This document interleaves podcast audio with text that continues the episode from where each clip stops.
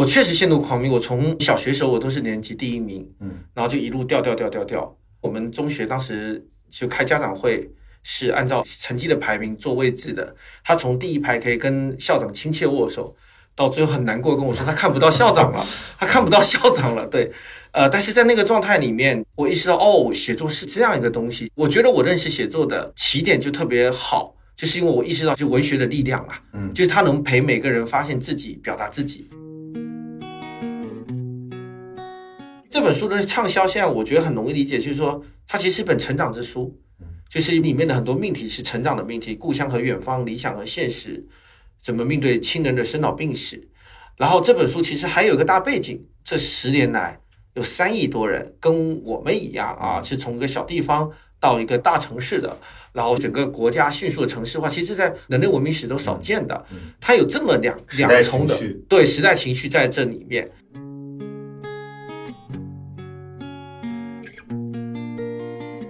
命运这本书对我来说最重要的是，它描绘出了命运的样子，它就是一直在流动的。很多时候，我们人生中觉得过不去的坎，它迟早会过去的。只要你还活下去，命运迟早会流淌着的，把它流过去的。因为这本来就是命运真实的样子，也而而且也是命运能给我们支撑我们往前走的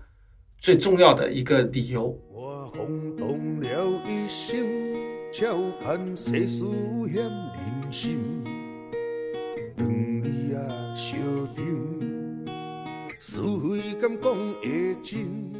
Hello，大家好，欢迎收听今天的节目啊！今天我们请到了一位重磅嘉宾，这个蔡崇达老师，他是《皮囊和命运》的作者，相信很多听众应该读过蔡老师的书啊，请蔡老师跟大家打个招呼。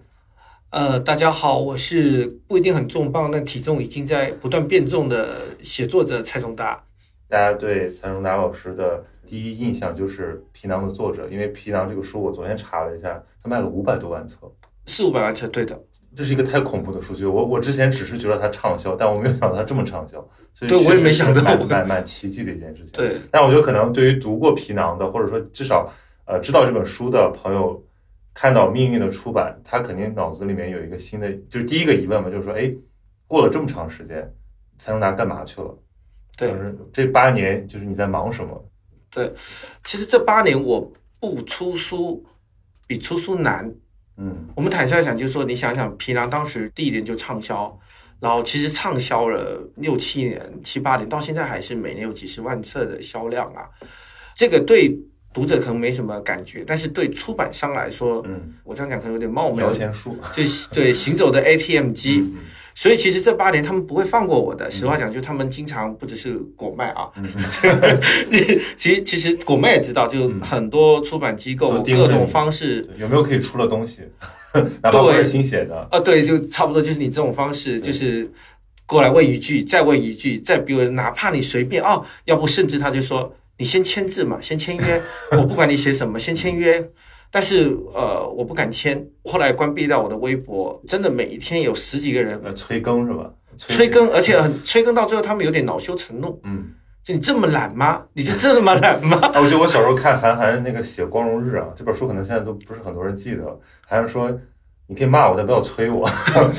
催稿太烦了。他们还有一个很有意思的骂法，我觉得还挺好的，呃，有伤到我，就是因为因为我们那个年代歌手是出唱片嘛，嗯。那很多歌手出了一张唱片，然后就消失了，嗯。然后就称为一片歌手，嗯。然后就有人就是骂你要成为一书作家吗？” 就是说你什么江郎才尽，就是写不出来了，所以不出。对对对，就是一书作家的意思就是江郎才尽了，你只能写一本，甚至你那本来源都很可疑，就是那种状态。呃，其实这几年出完《皮囊》之后，其实我肯定是想出书的，嗯但是我我第一要说，书对我来说太神圣了，我不知道书对别人是怎么样。我在很多场合聊到，就是说我我我是受书恩惠的人，嗯我从小就是一个特别孤僻的人。我的孤僻是来自于我很年纪很小的时候，我就觉得周边的玩伴都是 too young too naive，嗯，啊他们太太不懂事了，没法沟通。就没法，他们不懂这世界有那么多的烦恼、忧愁、想不透的事。但是你知道，我的当时小时候那种想法就被周围人会觉得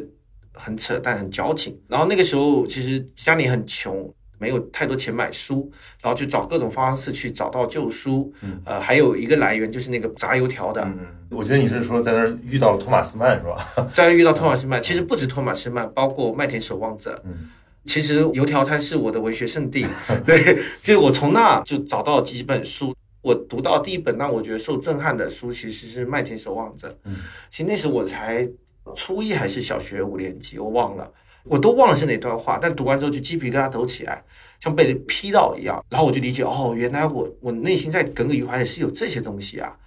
然后原来我表达不出的话，表达出来是这个样子啊。嗯是他帮我把心里话说出来了。其实当时我还干了一个蠢事，就是我把那段话抄了，抄写了几段，然后拿给我我母亲看，拿给谁看呢？就我希望他通过理解你。理理解我，对对，但他们也其实一度我母亲跟我侨生中学我政教处主任、呃教务处的主任蔡清水以为我当时生病了，嗯就是脑子出问题了，就是他们还有一个形容词，就是当时都是用那种大的电灯泡，嗯都像这一个电灯泡像保险丝的嗯，有时候就会烧掉嗯，一烧掉就完了。瓦特了。就瓦特了，对然后脑子瓦特了，对对。嗯然后我母亲当时就是不让我看书，甚至看我写东西就打我，呃，还说写写写写能当饭吃嘛，而且她担心我脑子被烧坏掉。嗯就觉得你陷入了一种狂迷，怎么就是对读啊写啊？我确实陷入狂迷，我从小学时候我都是年级第一名，嗯然后就一路掉掉掉掉掉。我们中学当时就开家长会，是按照小孩的成绩的排名做位置的。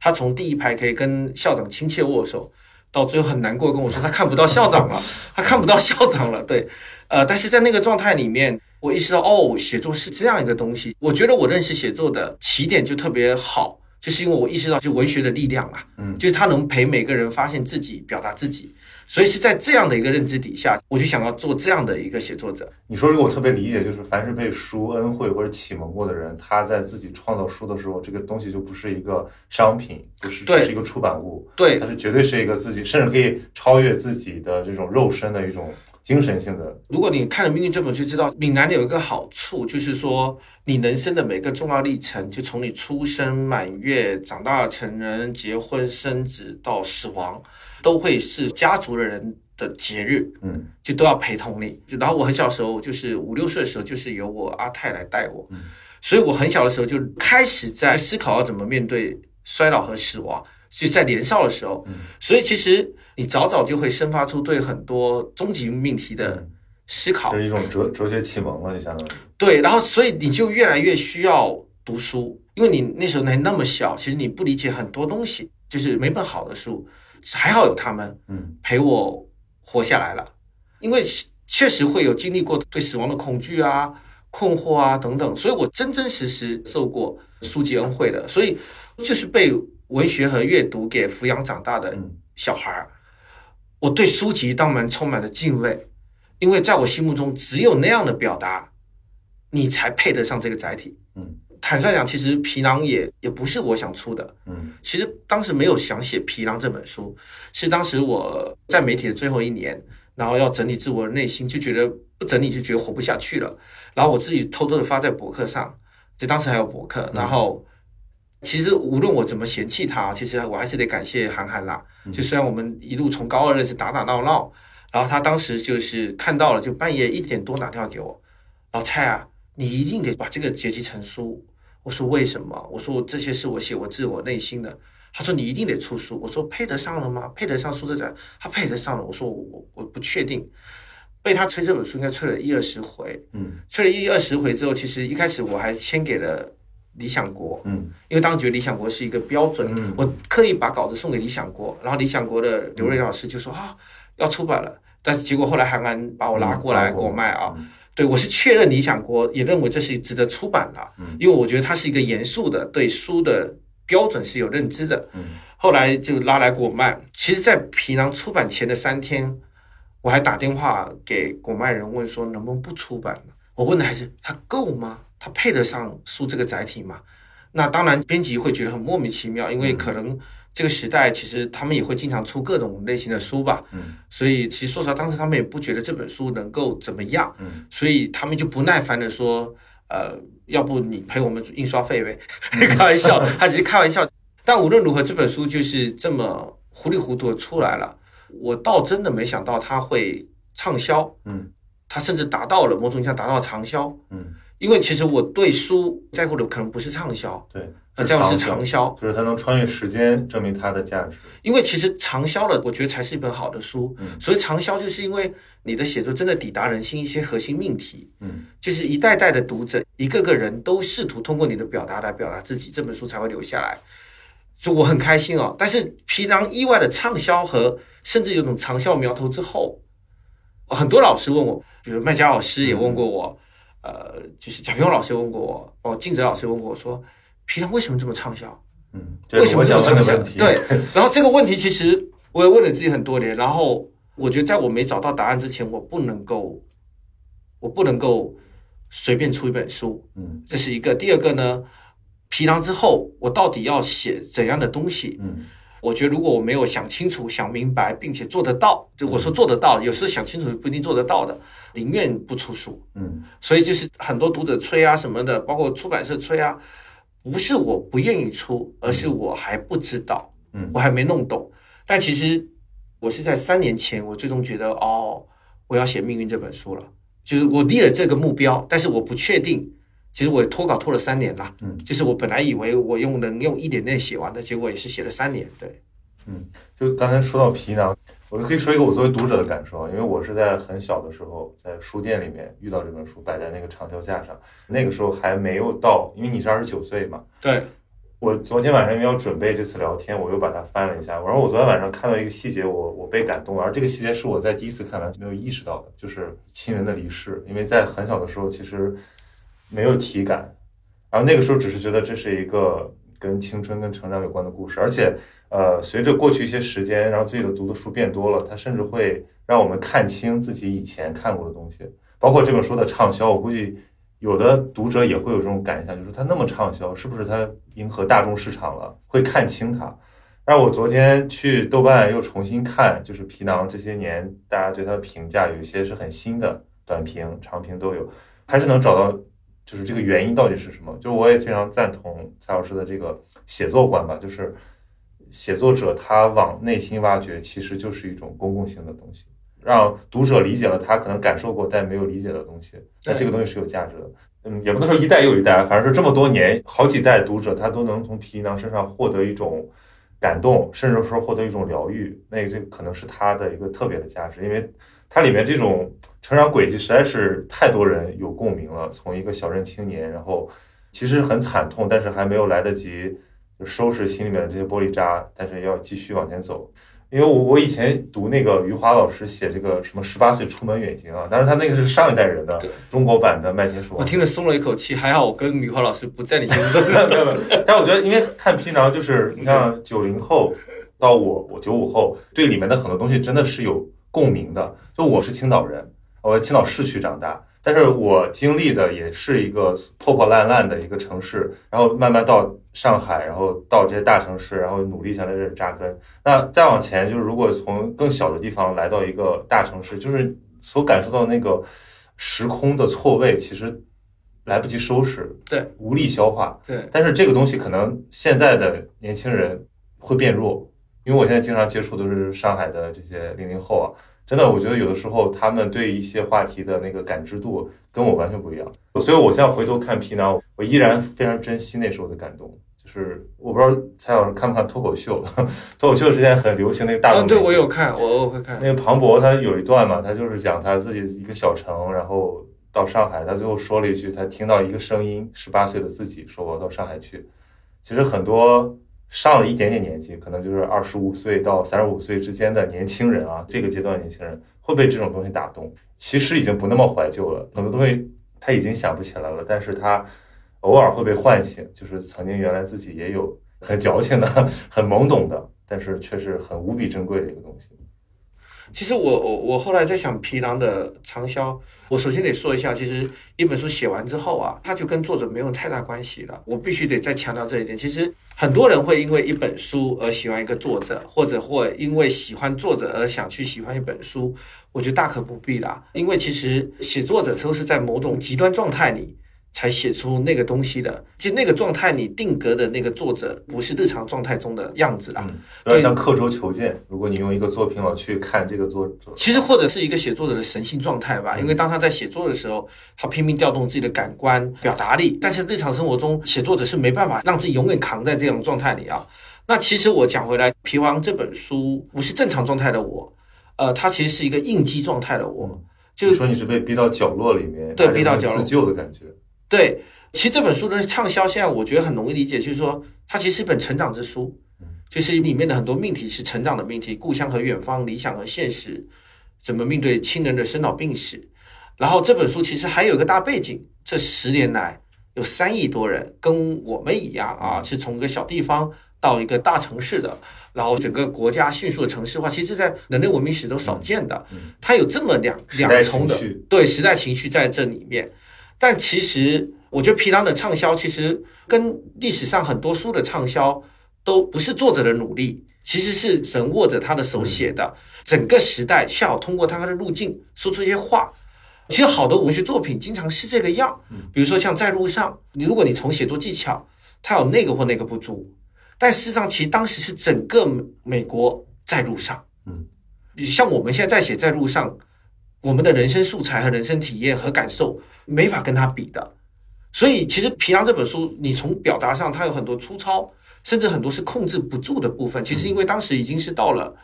特别难过和难受，甚至是拼命想要用新闻写作者的那种冷静克制住，但是一种巨大的，但是巨大的悲伤，悲伤又想冲出来，所以僵持的中间有一种嘶哑的声音。甚至有时候不小心哭出声了，就是想哭，但是又忍住不哭的那种。对，这个就是人在成长中慢慢才会体会到的一种难。对，所以其实很多人也在问我一个事情，比如说怎么看待皮囊，或者说命运出来之后，他们觉得命运可能在很多技巧各方面都跟皮囊呈现完全不一样。实际上，其实如果你去看我的特稿，我的非虚构写作，我其实是写复杂结构的。国脉的老板陆金波当时就看了我的特稿，还很好奇问我说。从达，其实你是能写史诗性作品的人啊，但你为什么皮囊是一个个碎片，又尖又锐的？我就说，其实皮囊不是我想写成一个作品，它其实是一个应激状态里，因为你太难受了，嗯，你完全控制不住它，嗯，对，所以我再讲回来，以我现在年纪，我觉得我在写皮囊，其实我觉得我不要说写了，我觉得我都没法改它，嗯。我其实曾经试图从技巧上、方法上试图改变，但是我我发现改人的东西反而是不真诚。嗯，对。如果想起你说托马斯曼是因为二十四岁的作品得诺贝尔奖，也是这种感觉，就是他，就魔山再成熟，他也无法掩盖他年轻的时候那种状态的。我我当时看托马斯曼的小说的那个布登伯洛克一家，就是那种感觉，就是说，不是你通过理性思考。通过你的如不是说就是设计像一个什么商业调研一样，说现在需要什么东西我就呼应它，而完全是一种文学之神的光顾。从这个角度来说，其实这也确实后来改变了我的写作观了。因为我做非虚构写作，其实我是要从各个角度尽可能逼近现实和真实。我当时经常有一些要求，比如说每个人要采访三次，而且每次都要交叉采访。其实你是尝试用理性的框架和探索去逼近。但其实我也想跟你讲哦，就是写皮囊的时候，我一来本来不想出书，二来其实在提笔之前，比如写母亲的房子之前，我都不理解我母亲为什么要建房子。嗯，其实边写边理解。后来写完皮囊之后，到这次要写命运以及写其他，我开始知道一个事情了。其实不是你准备好了所有才写作，其实写作是你内心想往哪个方向跋涉。嗯，可能往前每一步。你都会得到一些认知感受，那些东西其实是本来藏在你内心的感受里，但是其实理性的光还没有照耀到的。嗯，所以理解这个之后，其实我现在每次写作，我都不是说思考好了，不是，我只是笃定我要往哪个方向跋涉，然后我做好心理准备了，然后咬着牙往那个方向走，或者对我来说，其实是拼命的看见，嗯，看见以前没有看见的部分。就是有一种感觉，要调动一些其实是你还没有认知到的东西。呃，你你要知道，理性它是逻辑思考啊，理性的工具它是工具，它经常有欺骗性。有时候我们画了一个圆就结束了，而且这个圆有时候会把你给套住。哦，我跟你讲个小故事，就当时我在《新周刊》工作，第一次采访是一个美国一个很有名的心理学家，然后很多人想约他采访，然后他就干脆把一二十个记者，包括当时南风窗、呃南方周末中所有人都在，然后他就坐在中间，群才很灾难。然后我当时觉得完蛋了，这一二十篇会不会写出一二十篇同样的文章？嗯但是后来我发现，我们这一二十个人写的文章没有一篇是一样的。嗯比如说，我看了南风窗哪篇文章写的特别好，我就说他真的说过那句话吗？后来一听录音，他真的说过。嗯你会发现，就说理性也好，思考也好，逻辑也好，你内心你已有的那种所谓的方法论，有时候它也是个框。嗯我开始意识到说，理性的局限性，嗯它其实真的像个拐杖，你要爬那座感性的，你感受到的那座喜马拉雅峰吧，你需要这个拐杖，要不你到不了。但是你也要知道，它只是拐杖。嗯就你也要随时意识到它的局限性，随时打破这个认知。嗯所以其实只有这样子之后，你才能写出超出你期待的，就是或者说一个写作者才能进入神性状态吧。嗯，对，就这种驱动，它往往就是就是不得已，就是我不得不写了，有感觉。那比如说到了命运是什么让你有这个感觉，说我可以动笔了？呃，我从皮囊那里我得到了很多东西。嗯那第一个就是觉得写作，我更加笃定了一个作家的职责，就是尝试通往所有的内心共通的部分，然后那些部分其实都是很难被抵达、很难被发现，甚至很难被表达的。所以你就是抵达它，并且说出来，嗯说出来你看到什么。嗯我理解完这个之后，其实我为什么笃定写命运，就是因为我太难了，这几年太难了。我很庆幸一点，我是一个有家乡的写作者，还很庆幸一点是，我真的热爱我家乡的每个人，我热爱所谓的底层生活。比如说，我邻居家斜对面那个人失业了，然后他的女儿抑郁症了，他的儿子本来在北京工作，然后失业了，跑回我老家，然后就整天把自己关在家里，不肯见人。呃呃，然后隔壁的从小到大是我们当地首富的，然后突然间公司垮了，然后被各种追债啊什么什么的，就是我听着他们一个个故事，其实包括我自己的经历，你意识到说，其实这是一个特别困难的时期。嗯但是你也理解，其实人生从来就是困难的。嗯我们过去前几年的那种繁华，你放在整个人类的生存史都是少有的嗯繁华了。是一次侥幸的感觉。真的是侥幸。所以其实我其实很难过的，就是因为我很多至亲的亲人，我就不好意思讲他名字，我很担心他接下来怎么生活。我觉得我也安慰不了他，那我能做什么呢？那我觉得一个作家他的职责就是在于他察觉到人心现在共同敏感，甚至无法面对的，也无法表达出来的那些东西，他能够首先走进去，起码陪伴就是一种很重要的力量，甚至他还能说出话来，去拥抱人，去甚至给人一种某种支撑，那就很了不起了。嗯所以其实我觉得这是我存在在这世界上唯一能做的事情的。对，所以我是意识到这个，我就觉得我应该写《命运》这本书了。嗯所以当时很多老师说，一听这个书名就觉得唱他疯了，就选了《命运》。我第一次看到这个标题，我也颤抖了一下，我说这是书名吗？就是怎么会有一本书叫《命运》？就是我们知道，这命运肯定是文学的母题之一，但命运是可说的嘛？或者说命运它对所以所以带来一种巨大的好奇，就是说你到底要用一个什么样的故事去承载这个？但是我开始看，我又又有一种巨大的困惑，就是说，哎，熟悉的小人物，就是阿泰在皮囊也出现过，然后熟悉的闽南，你的家乡。然后越看我越往后面，这个答案越清晰，就是确确实是以小见大。然后最后我我自己的感觉是，对你讲的命运，你是在讲命运。是写作，它是一个往内心的跋涉，往你内心现在最痛的、最耿耿于怀的，又无法表达出的人类共通的那个命题的跋涉。用我的说法，其实是动用文字的千军万马，向一个地方发起长征。你看我定的题目“皮囊”，也是很多人反对的。嗯定命运的时候，其实很多人也觉得我在干嘛？这就是我的方式，就是我就是要往这个地方跋涉了，我就是要调动我文字的千军万马，发起对他的长征了。我不知道我能逼近多少分，但我我就是咬死了。我从一开始出发的那一刻，我就咬死的想往那逼近。包括写的时候，我也说实话，写的时候我一度不想写了，嗯就觉得我到达不了。甚至不要说真的到达，就连到达一半都到达不了，连逼近他都逼近不了。但是就是靠着这种认知吧，我还是咬下牙，就是其实我这本书写完之后我就住院了，嗯，就是因为调动了所有感知力，就是为了去抵达它嘛。然后一口气吊在那儿，然后对我吊了几个月，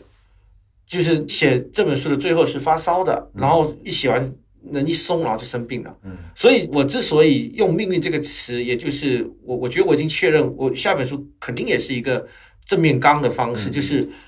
把我要去到的地方立在那，嗯然后拼了命去，嗯，不管自己能不能到达，就是把这个过程记录下来。但到不了我就不出了。OK，那为什么是阿泰？可能还有的朋友没有读过《命运》啊，就是《命运》其实是跟皮囊有一种若隐若无的关系。它是一本小说，但是其实我们还能看到你，还能看到阿泰，但是又是一个借阿泰之口讲的，跟我们的现实很遥远的他的这漫长的一生。就放在历史小说里面也可以看，就是他也是在讲中国的这个沧桑的变化，但是为什么选一个对这么遥远的，而且是一个第一人称，是要借阿泰之口来讲？对对对，其实为什么是阿泰？其实我觉得这是我通向命运的唯一的路径呢。嗯呃，就是我从小就是说老人养大的。嗯呃，其实我父亲因为当时在宁波当海员，然后我母亲在纺织厂做工人，然后小时候我母亲就挑着担把我挑去我外婆家，外婆就是书中也写到了百花，她半身偏瘫着。后来我外婆去世了，去世前交代我阿泰说黑狗达很可怜，没有人带，没有人陪。然后我阿泰就是在我外婆的丧事办完，就收拾了行李住到我家来了。所以那时候我五六岁，然后我阿泰八十五六岁，我是正要开始自己的人生，嗯他其实站在人生即将的终点上，提供了在生命不同阶段，就是已经经历过人生，已经谈过命运的诸多无常的那种安定的力量，而且他还能对着你笑眯眯的，就他经历世间这么多不易，他还能够爱这世界，嗯还觉得自己能陪你开始你的人生。我从小就看着我阿泰怎么样站在命运的尾端，看待自己的命运，和自己的命运相处，最终迎来自己的死亡的。其实这个力量，我觉得不只是对我，就是我们人生中有很多超级英雄，嗯，对别人来说就是路过的一个在跟小商贩讨价还价，为了一毛钱还在吵的一个老老人。你站到他的角度再回望，你是唯一能看到命运的形状的嗯，位置呀。你看我这次命运的开头写的是死亡，对，这个开头开的特别难，我写了二十七遍，每一遍大概七千到一万多字，就是说这本十六万字的小说，其实我写了二十多万字的开头，最后都删掉，就直到找到这个开头。后来我知道了，其实你只有站在濒死的那一刻回望，嗯你才能真正看到命运的样子。嗯，对，所以为什么是阿泰？为什么是老人？为什么是以死亡为立足点？是因为只有在那个地方，你才会看到自己人生的溪流嗯流经过如何的山谷，你才会看到那个命运的样子呀。嗯，相当于是从老人的那种云淡风轻里面去重新理解它，就是好像是一个回环。就说实话，我觉得这种沉重的题材，它会劝退一部分读者。我是在白天打开的，我看到开头我就把它放下了，直到我晚上再把它打开，我觉得我可能更容易接受一点，因为这个是一个特别考验读者心智的状态，你必须至少你能跟作者同频吧，思思考过这个问题，尤其是是一个老人，因为我觉得这个社会整体上我的观感就是我们还是不太欢迎、不太重视老人。我们讲说老人是宝，然后要听老人言，但是真正你在日常思考的东西里面，老人的智慧往往是被搁置的。只有在我们触及到那些人性最深层的生死有关系的东西，我们突然想到，其实他们是宝藏。因为我自己过去两年也经历了我外婆的去世，我也是我外婆带大的，就是我在无数个呃怀疑生活的时刻，我会想起她。对我不是刻意的，你刚刚问我说为什么写《命运》这本书用阿泰开头，我发现在我人生诸多最困难的时刻，我就想起我阿泰，跟你是一样的。你想起你外婆，我想起我阿泰，他们是谈过真的是命运的诸多无常，但是还如此笑眯眯的看着你。他们是吞下自己命运的人，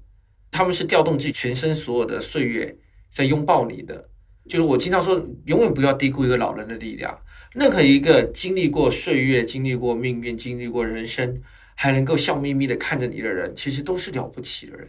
对，去年还是前年吧，也有一本很有震撼力的书，它其实也经历了很多坎坷，就是秋园，它就是完全一种记录，然后写出了这个故事。然后这个故事几经推荐、几经介绍，反正最后我读到了，然后我又给我妈妈读到了，然后最后的一个效果就是在一个深夜。他看完了这本书，他跟我聊天，然后谈起我外婆的去世，然后我们俩抱头痛哭。就是这种写作本身，其实就是带有对对活着的人来讲，它有特别的意义。是，所以我其实有技巧上的问题，也有就是感性上的问题。就是你在用阿泰作为第一人称讲述他的命运的时候，怎么去完成？因为这个想起来很困难，因为你是的毕竟不很困是他难，，对而且你没有经历过那些事，对，你可能听过他讲过，你可能是，去虚构，但是最后我们看到了，就是一开始觉得觉得阿泰神神叨叨，好像彪悍的不需要解释，像皮囊中的那个人一样，但是看到后面你又觉得他的柔软、他的脆弱、他的性格立起来了，他活过，他活着，对。你看这本书其实讲了我阿泰的爷爷那一辈，总共讲了六代人，大概是一百四十年的岁月，很多是我没有经历过，所以其实写这本书对我来说最大的意义是我用这本书生下我阿泰了，呃，这对我来说是我送给自己的礼物。但我终究就我要怎么生下我阿泰呢？因为我我没有经历那些东西，所以整个过程其实就是拼命去看见，我拼命去感受、调动，跟他人生相处的那些片，就他长成这个样，我倒过来去翻译曾经那一刀是怎么砍下来的。我通过疤，然后去想象那个惨烈的过程。对，其实我们最终是由时代的、社会的、人与人之间的这一把把刀、一个个关系这样雕琢出来的。所以我最后只能是摸着他的每一寸肌肤、每一个褶皱，去翻译出这时代的、社会的、人与人之间的和他自我的那一个个样子。除了通过调动记忆、调动情感之外，其实我回老家拼命逛，因为我阿泰原因，我从小就跟老人特别亲。到现在依然陪着他们聊天，我很愿意陪他们聊天，然后去街上，然后看到那个捕鱼回来的那个老爷爷，已经八九十岁还在捕鱼哦。他们其实也佐证了很多当年经历的事情，以及他们看见过我的阿泰。嗯，其实我是从一个个人的生命记忆里面，又找到了一些我阿泰的影子。好像一个大份的特稿，感觉，对，它可能比特稿稍微不一样，特稿是因为你要真实，嗯，那其实这个是你要感受到真实。你得读懂阿泰是个什么样的人。对对对，他生命容器就是我们小镇，嗯，然后以及时代也是他的武器。我只有借由这些，然后重新生下阿泰。嗯那整个过程一看像涓涓细流，嗯嗯，但是越后面越澎湃。到入海口的时候，其实有种奔涌的感觉。因为前面确实是有些轻描淡写，然后像听一个古老的传说，但是看到后面，就是真的会觉得你共情了，对其实写后面那几部分，我好几次写不下去。当时果麦不是有跟我拉了一个群，我经常半夜三点多发到群里说，我写太难过了，我太难过了。当然没有人说话，呃，我只是不断在群里说，我真的太难过了。对，但事实上其实难过是因为我又看到我阿泰了，就是很多以前我以为我知道，但其实我根本不知道的是，比如说我书里写到一个情节，就是呃要上船了，要去马来西亚了。然后我阿泰发现我太姨去不了，他让他用他的身份去马来西亚。其实这个事情是反而是真实的，他不是虚构了。我太爷很小候就跟我讲说：“哎呀，我对不起你阿泰，当时如果不是我用他的身份去，他现在该怎么样怎么样。”命运啊，命运的交错。对，当时小时候我没有意识到这多严重，以及这多难，以及我阿泰多牛逼。后来写到那一刻，我我看到他的挣扎和他最后咬着牙，如此笃定的跟我太姨说：“你去。”这里面有她对她丈夫，有对他对就对我太姨的那个爱和责任，其实也有他掂量过自己接下来的人生的那种决绝。甚至他还是在恶狠狠的对命运说：“我看你能拿我怎么样？”这个真的比皮囊里写过就把手剁掉不叫的阿泰其实更牛逼，嗯，更坚韧和强悍。其实我写到那一刻的时候，我才意识到，哇，当时他跟我说的这么云淡风轻的事情，原来是如此痛苦和剧烈。就是你的视角从他的外在视角变到他内心里的视角之后，其实很少有人能承受住那种，对，对，本来当时甚至很多探讨框架，说我想生下阿台，嗯还有其实我想讲一个地方失去神明又重新生下神明的故事。嗯故事是一个召唤的故事，一个地方为什么会长出神明？为什么曾经失去神明？为什么现在必须生下神明的一个故事？其实这本书，你看从目录开始，我就在招魂。对，就是因为我我看到命运，我几乎快看了通宵吧。我我在试图理清，因为你你说这本书里面寄托了很多你这些年的思考，这全是大灾问。然后我在想，我能从中获得什么呢？就是命是什么东西呢？因为我我一直就觉得命是可以言说的嘛，但是你需要用一个故事来承载它。我就开始去寻找蛛丝马迹，我发现其实闽南这个背景还是非常特别。因为说神明啊，我们现在人家很多人都没有这个概念，他没有切身体验说，哎，我的生命是有别的层次维度的。但是在这种环境下长大的人来讲，这个东西就是理所应当，所以它自然属于一种就是一个像深海下的跟陆地上的人对话的那种感觉。那我去过泉州，慢慢感受，我会觉得也许能够从中窥见一二。包括我从蔡国强创作谈里面，我也哎，他说他为什么对天上天这么执着？他说我们从小就这样想啊，就是觉得好像不是人世间只有人的存在，就这东西本来就在，只是你看不到它而已。那我在想，哇，这个东西对我们来讲特别陌生，可是是不是对你们来讲就是这么长大的？其实事实上，其实我想讲啊，有有有有，我看到有文学评论家可能理解我在干嘛。他说，其实我做了一个非常有野心的回答，或者说他是一个作家必须承担的责任，在当时当时当下啊，就是这个时代一个作家该做什么。其实这个时代在我看来，其实是一个巨大的无常、挫折、困难等等等等等等。我想讲，就是在这个困难的时代，你再不肉，你精神的家底，你什么时候肉？你什么时候拿出来？我我我其实反而在写这本书的时候，我就理解皮囊当时发行韩国版的时候，有一个韩国文学评论家说一句话嘛，他认为皮囊畅销就那个呃借老了借用了古老的文明，对，来疗愈和呼应和当下的中国的问题啦，呃，或者说其实人生的问题。其实神明是什么啊？其实神明是一代代的中国人面对人生的无常，面对众生皆苦，然后确认的一个个心理秩序具象化后的样子啊。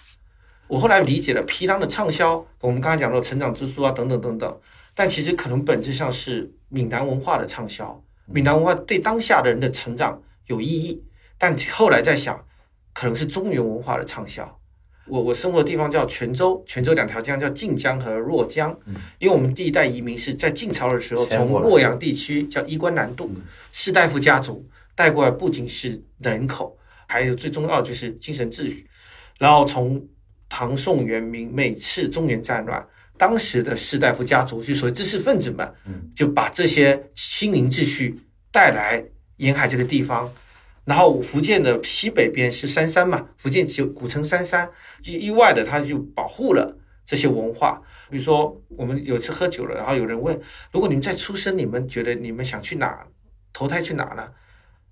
所有人都说还是要回闽南，因为闽南人太幸福了，一出生诸多事情有各种神明，传口传神，造造神，所有你人间的困扰都有神明，也有来处。你宗族你看得到你从哪来，也有去处。你死后怎么样，其实有一套精神秩序有。冤有头债有主，活得明明白白的。对，就是你是活在一系列的心灵秩序里。所以，其实我觉得当下的中国人其实困难的同时，灵魂是在裸奔的。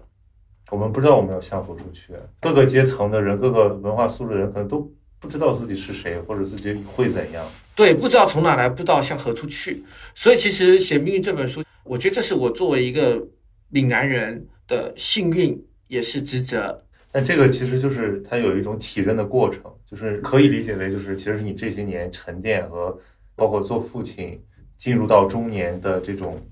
我觉得这个这个这个需要一些自我醒察才能理体会到。你觉得这个东西是什么时候被你这样关照到的？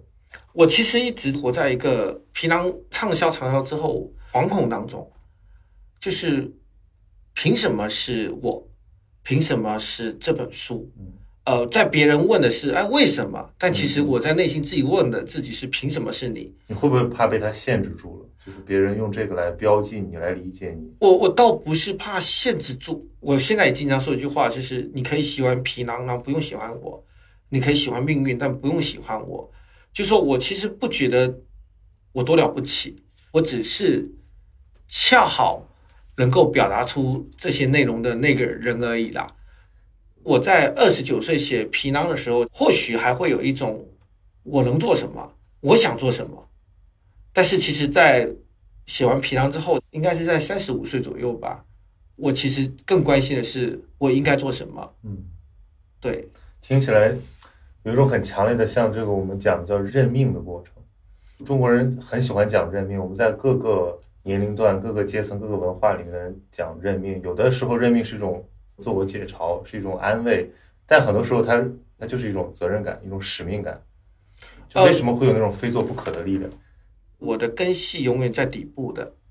其实我没有，就是说所谓的那种觉得我是一个名人啊，我是一个作家。其实我回去还是穿着拖鞋排队买小吃，我回去还是跟邻居啊，就是聊天啊，去看望老人啊什么的。我觉得这就是我我的力量来源，也是我的立命之本。我被他们关心着长大，所以我的写作有一个动机，就是我怎么样能用我的力量去关心到他们。其实这个是我自己的一个一直以来在思考自己的意义啦，呃，这个意义对我来说很重要，因为要不你活着是干嘛呢？对我来说，如果我能被人有所需要，能在人的就是某种处境里成为一种力量，或者只是一种陪伴，我都觉得特别的好。就是让他们感知到你。很多人会会认为，就是对一个作家来讲，就是成名是一个灾难性的事件，对，或者说得奖，或者说被认可，他把自己剖开。然后被广为流传，然后大家会对他有新的期待。其实我觉得，当一个作家进入作家状态之后，就进入一种身份之后，其实他基本上就结束了。嗯，就他的灵魂跟这块土地、跟众生不是在一起的。那他那种表达是只能是炫技。我我觉得我很庆幸的一点就是说，我曾经在最困难的时候被底层的很多人看不起的的人给支撑着。所以，我我内心现在的根基还是他们。嗯，我跟你讲一个真实的故事，就是我皮囊三百万册的时候，我打算为老家做一个事情，我就想做这个图书馆。嗯，然后当时很多人建议，要不去风景很好的地方，啊，或要不在大城市，你要不怎么？我说不，我就非得去我小时候生养我的那个房子。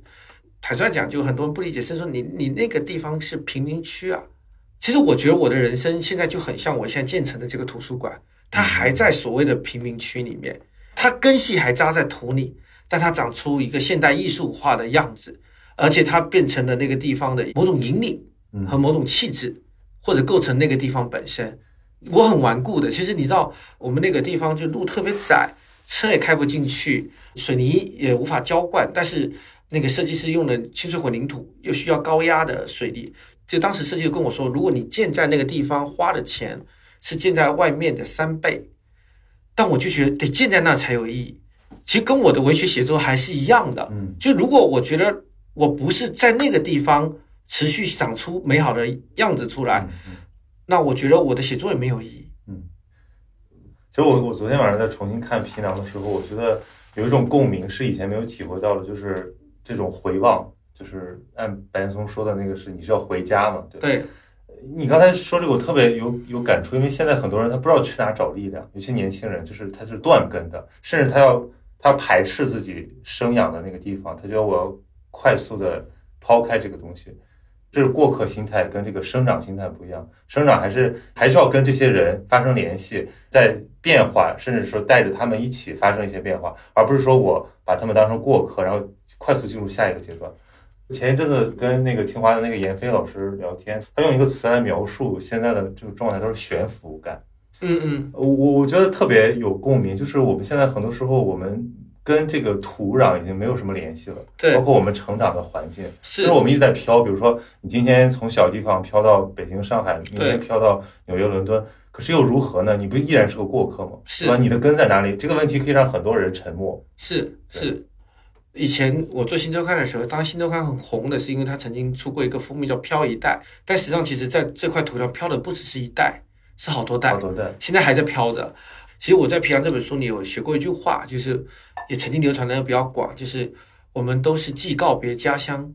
又永远无法抵达远方的人。就是你说的飘，皮囊也是我处于嗯飘的时候写的，因为我这种飘那种悬空感，你会慌的，嗯而且你会无力的。其实有时候就心定下来才有力气，就像是你你要出拳，你你你首先得站住了，你才能出拳，就你得心定下来才有力量的。其实《皮囊》这本书，你可以说回家，你也可以说，其实我重新把根系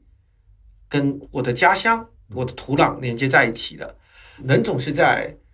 十五六岁开始有自我意识的时候，是最容易发现，先是发现家人的局限性，再来发现家庭的局限性，再来发现家乡的局限性。那为什么呢？因为它是滋养你的土地啊。其实你最容易发现就是滋养你的人的局限性，因为他们已经掏出所有倾其所有给你了。就是为什么很多人会飘呢？很多人到远方，其实经常是为了逃避，就明明是我最爱、最在乎的人，但是我却嫌弃他们，或者看到他们局限性，或者觉得他们容不下我新长出的渴望和希望和理想吧。但其实你已经长出树干了，然后你倒过来去嫌弃你的土地，去指责你的土地，你为什么不能够容纳我的生长了？就是你用树干逻辑去要求固住你根系的那片土地，这本身是很奇怪的一个事情。其实我觉得人最好的活法就是活得像棵树，真的像棵树，根系不断的往自己的过去去扎根，然后长出新的枝芽，不断的往天空伸展而去。有本书叫《剑术与禅心》，他说，如果你没有内心持久的力量，你永远无法到达任何一个目标的。而内心持久力量就来自于你是否懂得从这世界里汲取到营养。一个没有根系的人，一个不懂得从这世间汲取到营养的人，其实是是没有力量做成任何事情的。我觉得这个是一个很重要的一个认知。包括其实我写《命运》这本书，其实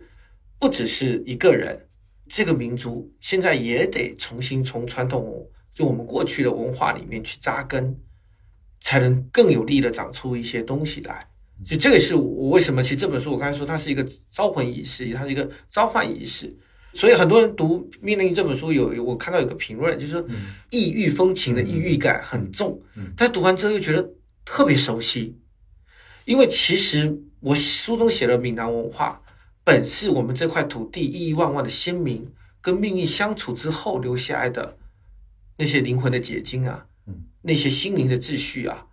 只是这块土地很多忘了而已。所以我会觉得平常写这本书是为了回家。回家是为了自由，很多人觉得这词很冲突，不是的。你根系扎得越深，你才能越往天空生长得越舒展开。嗯，皮囊是我个人的回家和自由。骑兵这本书，我写的不只是一个人的回家自由，我在提醒我们当下的很多人都应该，我们民族的文化都应该得回家，才更有自由了。我感觉你是不是会特别讨厌像什么知识分子这种标签？你刚才讲那种无根性的写作，我看了很多所谓知识分子的写作，会让我产生一种就隔膜，就是他在说什么，他在炫技，他跟我的生命体验有什么关系？甚至跟他的生命体验都没有什么关系。呃，其实我我在做媒体杂志主编的时候，我就发现一逻辑是有局限性的，二很多逻辑其实都是一个切片而已，事情是复杂的和立体的啦，逻辑真的是框不住的。就这种我称之为空对空导弹，嗯，就是攻击这个点，然后倒过来又攻击这个点，再重新攻击这个点。他可能在没有思考力的时代，他可以用这种突破一些思考的界限，辩证再辩证，论证再论证，呃，思考再思考，逻辑再逻辑的这么一个过程。但是我会觉得在当下，经常读那种评论文章，还是有一种拼命告诉我你多聪明嘛。但其实我觉得现在这个时代谁都挺聪明的。你现在有机会在我面前讲话，不是因为你比我聪明，而是因为我很渴望听到，就是我们共通的某些想法和感受。嗯，所以我会觉得，其实自说自话的那些表达者是撒娇的，嗯，反而是为了强调自己的存在感。对，我可以理解傲娇是，就是说我可以理解，很多人也可能会借由他的傲娇来表达自己的傲娇，嗯，对，没问题。但是我会觉得，除此之外，还应该有其他的写作。我现在看到一种写作，就是你你可以看到大量的影子，不管是文学前辈还是各种风格，就是你会觉得它堆在那里。那你自己想说的是什么呢？你看来看去，它这无非就是一些叠加。所以我看到命运的时候，它完全没有，就是它它像一个我我跟你讲出来的故事。我跟你讲，如果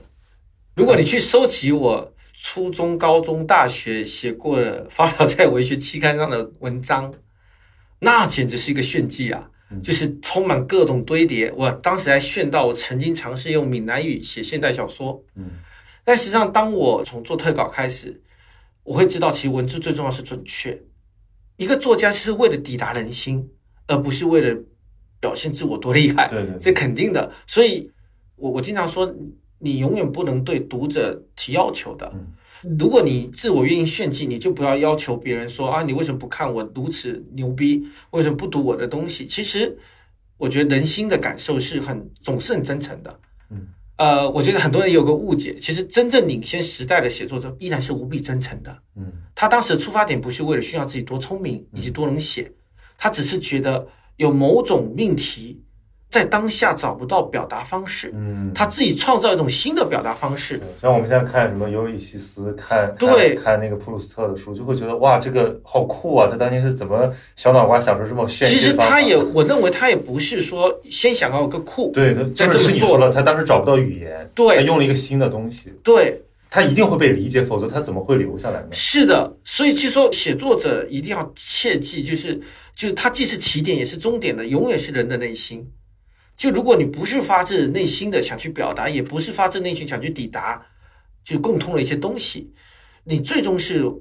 没有支撑的。我一夜了一生啊，轻淡变烟情，往事也无情，飘撇不归零。我们刚才讲了很多，这个可以归之为就是找根系的这个话题，就是作家拿自己开刀去去反刍自己的经历，去看自己的原生家庭。因为刚才我听着很感动，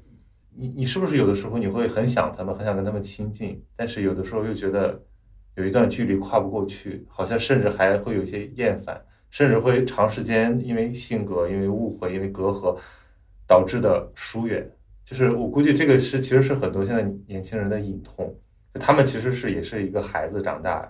也很苦，也很难，也渴望有根，但是父母那一代，就是五零六零后那一代，未必都有这种感受。他们可能在养育这个孩子的过程中，自己也没有感受到很多那种来自根系的爱，导致一个结果就是大家活在自己的那一个世代的那个泡泡里面。其实现在我看到那种网络上的话题，类似于什么什么什么家庭去祸害，或者就是跟强调这种敌对关系。彰显自由价值、真我的这种话题，我会很迷茫，甚至我会很反感。我在想，我们谁不是曾经很渴望依赖着父母，很渴望着陪伴？但是我们怎么有一天好像像一个闸门一样，我们跟这一切就告别了？其实他告别的也是自己的故土、自己的青年、自己的很美好的一段时间。那这样的人是不完整的。所以我自己很有意识的试图去做这个弥合。但我发现就很痛苦，很痛苦，因为确实就是有些东西是不一样的，就是人很难被改变，很难影响自己的。我觉得是这样，就我刚才可能没有讲清楚那个点，但我觉得这点很重要，我再讲一遍。就是你说的这种困难，我也有。就是父亲离开之后，然后我是特别希望保护我母亲的。确实，如你所说，有时候会感到有隔阂，有价值观不一样，有什么什么。但后来我明白一个事情，哎，你和你家人发生冲突点的地方是。你按照你新的理解和认识去要求你的母亲，对，就像是我刚才说的，你用你新长出的树干的逻辑，要求你的土地要变成你的天，嗯，太不公平了，呃，也太不应该了。他们当好你的土地就可以了，他们当不了你的天。其实这何尝不是一种自私呢？嗯，就你希望你还是一个小种子的时候。它是包裹着你的，你凭什么要求一块土地在你长出枝芽之后，它会变成天，还包裹着你呢？其实你对它的所有的要求，不就是你还是能包裹着我，你还是理解我所有的逻辑？有一种巨婴心态，隐隐隐隐的或者说自私在里。但我觉得这不能够攻击，因为我觉得谁都这样，是因为是他把你孵化出来，所以你会天然对他有依赖，其实是一种依赖。但是我觉得可以提醒自己的是，当你破土而出的时候，你已经超过他们了。你不用要求他全部，你只要要求你和他最珍贵的那部分就可以了。比如你跟你母亲非得争论国际形势怎么样，何必呢？因为这个本来也不构成你们的链接，你们的链接。对。但我听了你讲一个东西，我还挺认同的，就是有的时候只是很自然的过程，你并没有刻意去选择。因为现在大家就觉得好像每个阶段都要有一个明确的、可被定义的目标或者说状态。有的人可能会用隐退啊，或者说觉得好像你比较低调，就因为大家都奔着什么东西嘛。但是有的时候你把自己只是抽离出来而已，只是不在他们的视野里，他们都觉得你很奇怪。我我觉得人生真正应该的状态是，你就慢慢的看自己长出怎样的自己来。你只有知道自己是谁，你才会长出更大的自己来啦。其实我觉得定目标这种事情是很可怕的，嗯，也不是很聪明的。就像是因为是你不知道自己是谁。扔了一根骨头往远处扔，然后再自己做那只小狗去往那追，然后咬到了，又很孤独，然后再扔一根骨头 再去追。但其实我一直想说一句话，就说一，人生是一个体验过程，然后自我其实是一个生长过程，就是你要慢慢的发现自己的界限、自己的无法、自己的可以、自己的不能、自己的可能，然后你就会知道你可以长成什么样的。然后你才会开出自己的花，结出自己的果。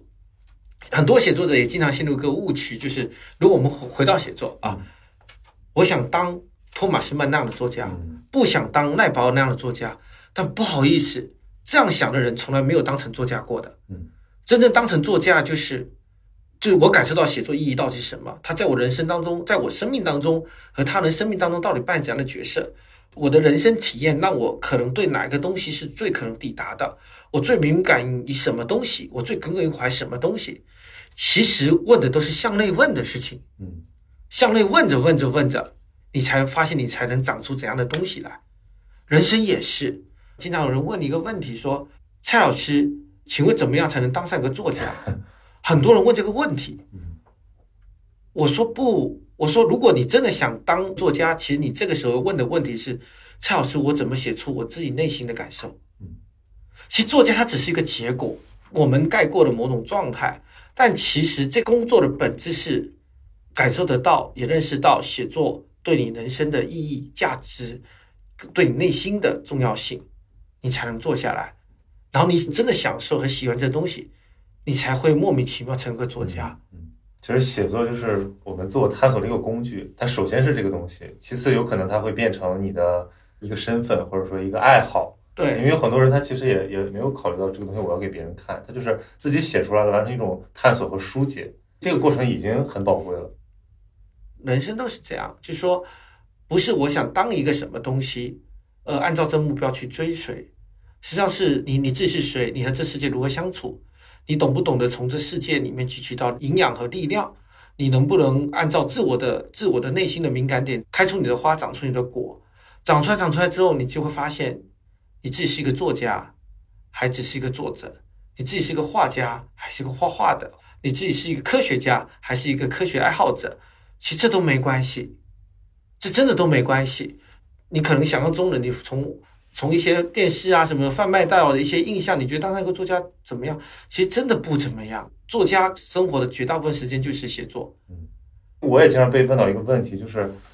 比如我会讲说啊，我我想成为这样的人，是因为我当年读了什么什么，我看到什么什么人，然后我我就有一种感召。其实这都是后面的解释，甚至是比较牵强。但是有很多问题还不到这一步，问题是说我不知道我爱好什么。我不知道我的力量源泉是什么，我没有什么喜欢的。我现在不工作，不忙起来，不奔着别人都想要的目标去，那我更不知道该干嘛了。我就在那儿发慌。我遇到好多这样的问题也好，或者说分享也好，我会觉得是什么出了问题？教育或者说我们这个快速转型的这种文化阶段，可能就没有给我们提供一个比较清晰的、明确的依凭。一来是这是首先就是成长。你看历朝历代的，其实每个人都追问过。就是我是谁，我从哪来，要到哪去？所以我觉得这是我们生而为人必然要面对的一些命题啦。这首先是一个，第二个确实是我们这个时代大变化的时代，一个变动的时代，一个一个把我们连根拔起，放到一个新的生生存环境里重新扎根的时代，所以我们会有一些多的挑战，就像是凯迪鲁克是吧？啊，写在路上的时候，是一整个国家在路上的，一整个民族在路上的，有的时候时代处境确实会让我们在某个命题上更为艰辛一点点，更为困难一点点，但每个时代、每个时期都有一些共通的。也都有各自时代的困难的命题。其实人生就是一套这样的答卷，你还很难用回答 A 来代替 B，而且你会发现你没回答完，那个问题就一直追问着你。所以我会觉得解决问题最快的方法是什么？就是转过身来面对它。为什么我后来写作都是正面刚？喜欢用正面刚，就是正面刚，就是当我写皮囊的时候就已经正面刚了。我把最痛苦的那个地方，本来是不敢多想，现在就直接写出来。对，可能我觉得是因为我父亲的离世，让我知道说，因为我我曾经是很讨厌我父亲的，很看不起我父亲的，无论是他的病痛，病痛让他的无力感，还是我感觉他被时代抛弃，中年的无力感是很清晰的，什么时候都一样的。所以在中年时最容易被自己的孩子发现你你的局限性和你的无能的。但是当我看到之后，我又爱他，然后你就会逃避。就去远方，但是当他离开之后，这成了你一辈子无法解决的问题了，这成了你你永远的伤口了。对，其实我现在一提父亲，我还是难过的啊。对，我觉得我不得不赶紧回答，以免我错过这世界上对我来说最重要的、最值得珍惜的很多东西。当时白岩松也打了个比喻，是所有人都在眼睛盯着前面往前走的时候，蔡永拿本来在走在很前面的，他突然间转身。逆流而行，拼命的往自己来处走，因为我知道他就是为了回家，回家是为了自由。呃，其实是那个时刻，我那个转身，就是因为我知道了这些问题，我一定要回答的，不回答很多命题就变成了我一辈子跨不过去的东西了。所以我转身面对它，解决它，或起码看见它。然后我还有个感触，是因为我们刚才谈了很多，比如说跟时代有关的话题的时候，因为现在很流行，还是很宏大叙事，比如说我们觉得。什么压在当代青年人身上的三座大山是这个那个？那我有时候我觉得说这跟我们有什么关系？其实苦难是很个体的，解脱也是很个体的。就像比如说我看阿泰的故事，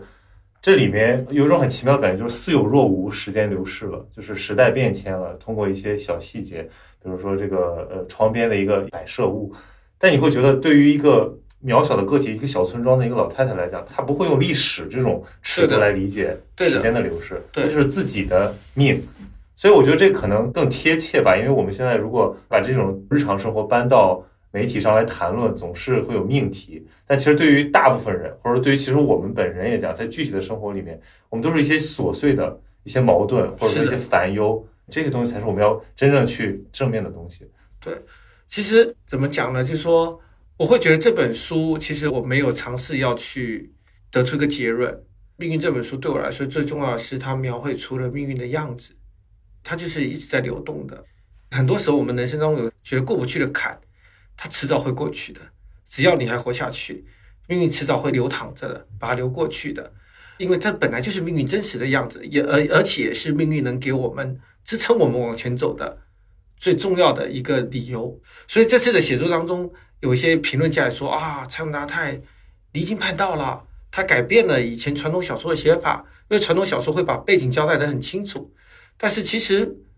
我不是这么认为。这次的写作你会发现，大背景是若有若无的。我关心的是那个人感受到的东西。对，聚焦点是在人身上，而不是大时代身上。因为对我来说，其实这才是真实的人生啊，这才是真实的命运啊。大时代是有很多具体的。大的概念的词，但其实这种大的概念的词，真真正正影响我们的，其实就是作用我们内心的那些东西，对。那些信息那些东西，而我们真真正正要去跟他相处，也只有那些东西，没有必要跟一些特别虚空的概念去相处的。感觉受这个应试教育荼毒，大家总喜欢讲这个体验概念，通过什么什么反映了什么什么，必须是以小见大。好像就是这个小，如果不见那个大，这个小就就不成其为深刻。但是我们的体感是，那个大如果不作用于我的个体，就是说历史如果没有进入到我的生活，那历史就是不存在的。其实对，在我看来，没有什么比一个人的日常生活更重要的事情的。忘了是哪个作家说的，真正的事件其实是发生在每个人人心的。我是很认可这句话的，就是我们的人生其实最终就是你体验到的此时此刻、今天、明天。所以我也很希望跟大家反复的唠叨这个事情，人生是个体验过程呀。第二个事情是，命运是一条河流啊，我们的命运流淌过这世间诸多的坎坎坷坷，平常不是有条金色的河流吗？就是命运，最终还是我们流经的这一切时候，你的感受，你的皮囊去收获到一个个感受，兜起一个个的故事，这是你所有真真正正拥有的东西了。对，这才是生活本身嘛。比如说，我喜欢广州，我喜欢吃，是因为我经常说一句话：，其实喜欢吃的人肯定是热爱生活的，嗯因为他珍惜自己的感受，嗯他觉得他的感受比什么意义都来得重要。就是闽南语叫“家本烘对短”，吃饭皇帝大，吃饭比皇帝还大，嗯就是人的内心感受超过皇帝。嗯其实我觉得你才算开始学会品尝生活的生命的滋味吧，你才算开始拥有生活的生命吧。嗯，我觉得这个认知很重要。对，我想起来，你这频道里面写，就是你被那个李洪谷提醒说生活，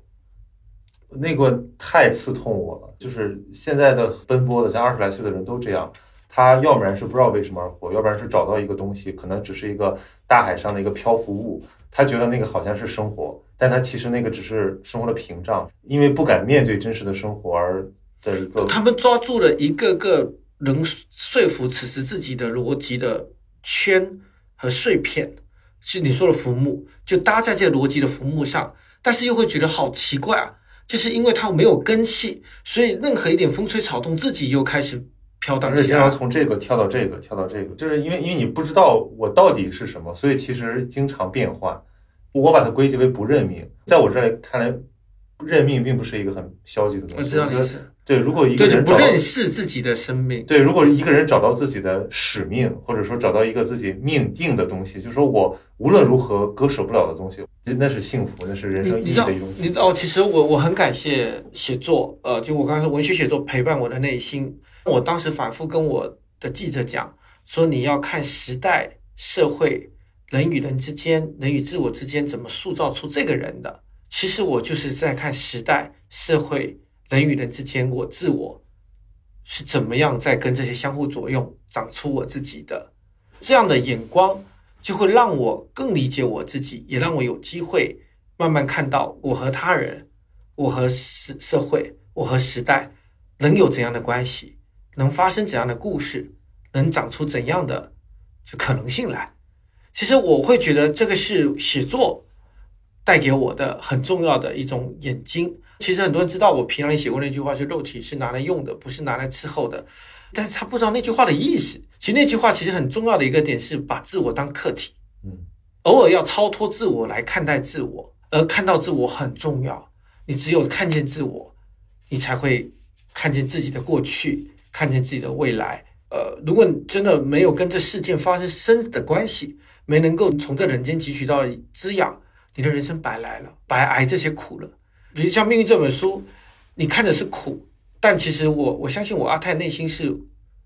还是获得很多很重要，而且给他带来滋养的东西的。要不他最后不会笑眯眯的对我这讲个苦最后都是回甘。我我这里面我最喜欢的一句话就是说，最容易的活法是为对别人，然后别人也恰好为你而活，对，那就像地瓜一样甜的。这话朴实到，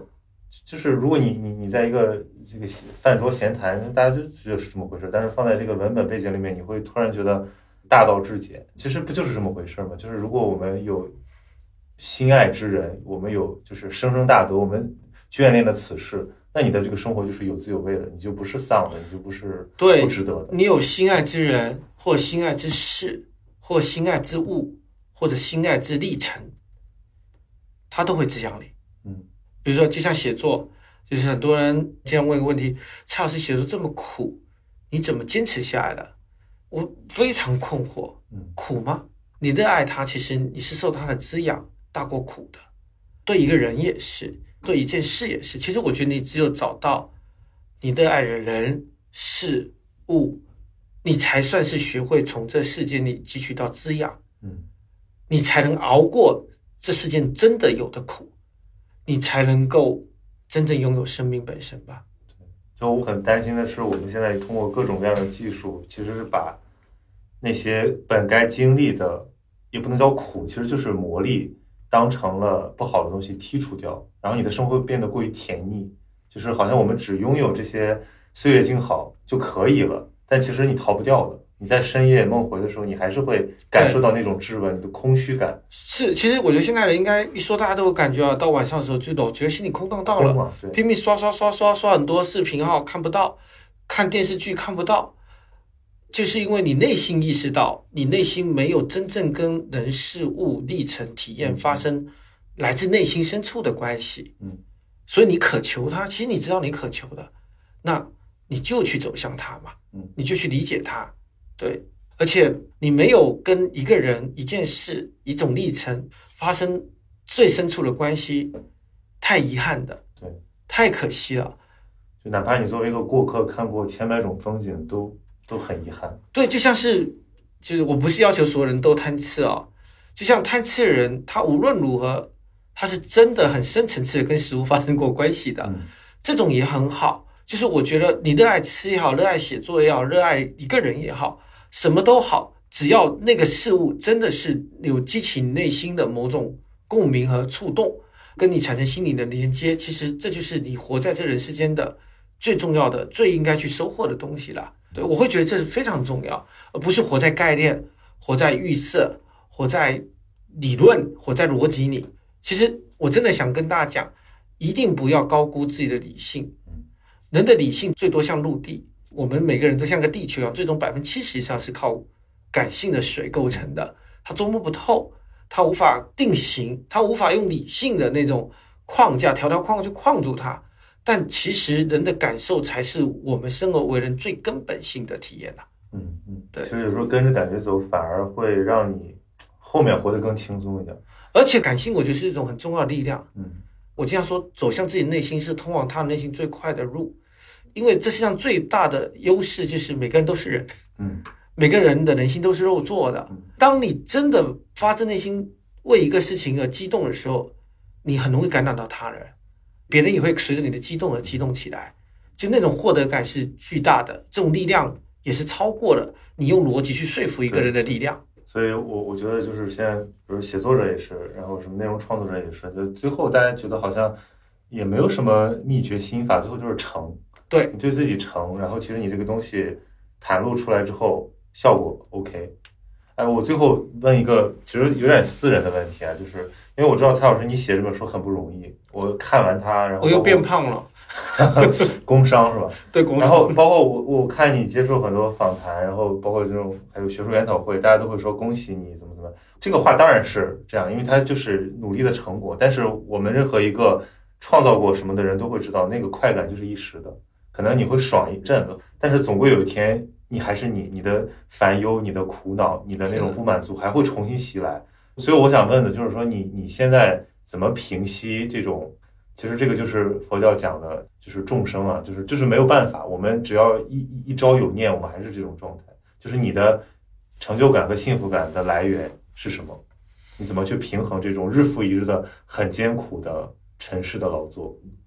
嗯，首先我会觉得我现在其实这不是躺平哦，这是一种就是我已经接受自己的无法和不能之后，我不会去跟我的无法和不能去死磕，然后我越来越享受这些可以和可能。比如说像我现在很喜欢做菜，对别人是小事，但对我人生是一件很好的事情。就说我我其实更知道怎么样让自己幸福起来了。就说我知道我热爱的很多事情，去跟这些事情一直保持很好的关系，所以这会让我的生活觉得每天还是过得开心的，这是一个，就它会让我去抵御一些我觉得特别不好的部分。然后第二个呢是，呃，其实写作它真的像个宇宙一样，它有太多未知，它会让我恐惧，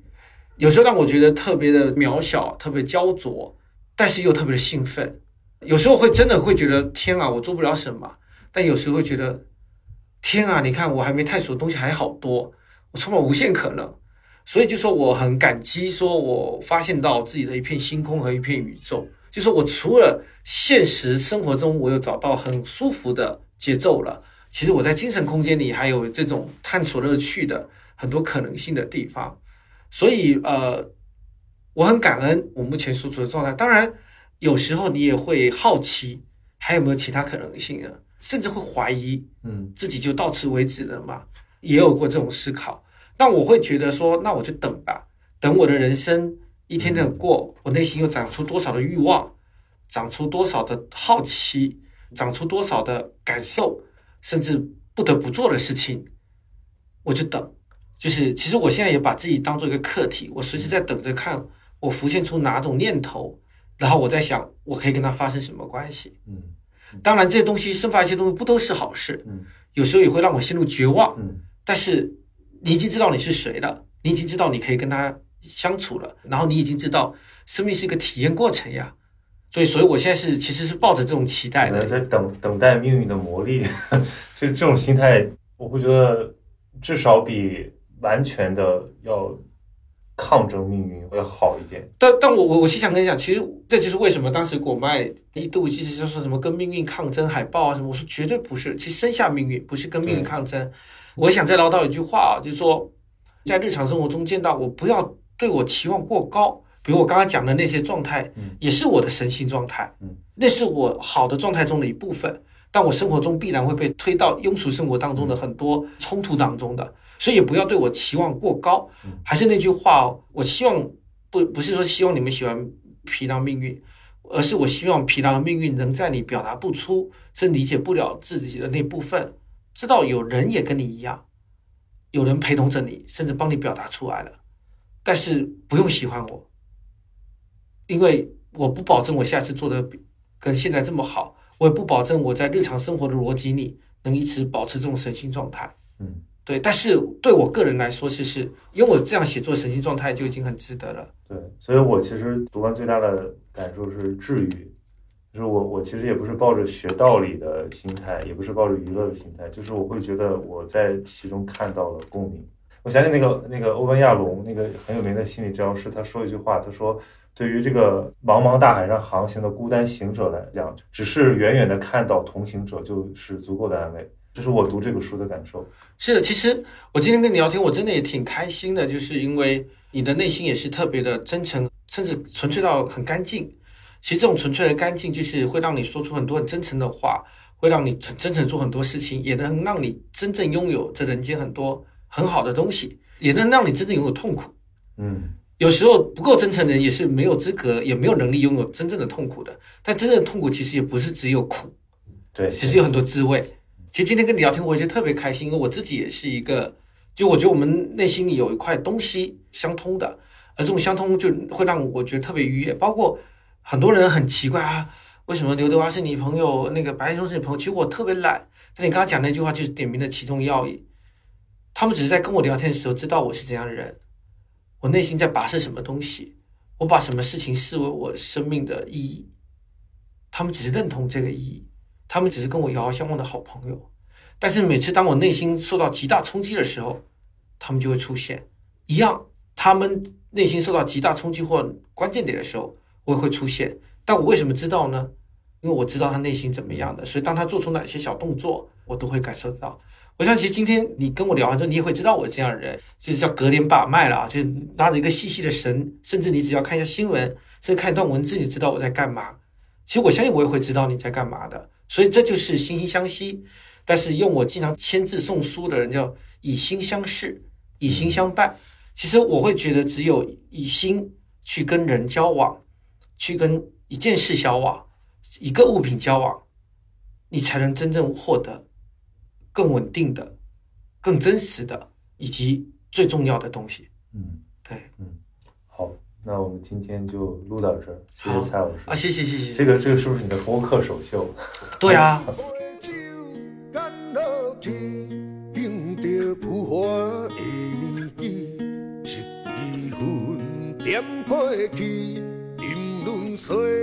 的滋味。一条路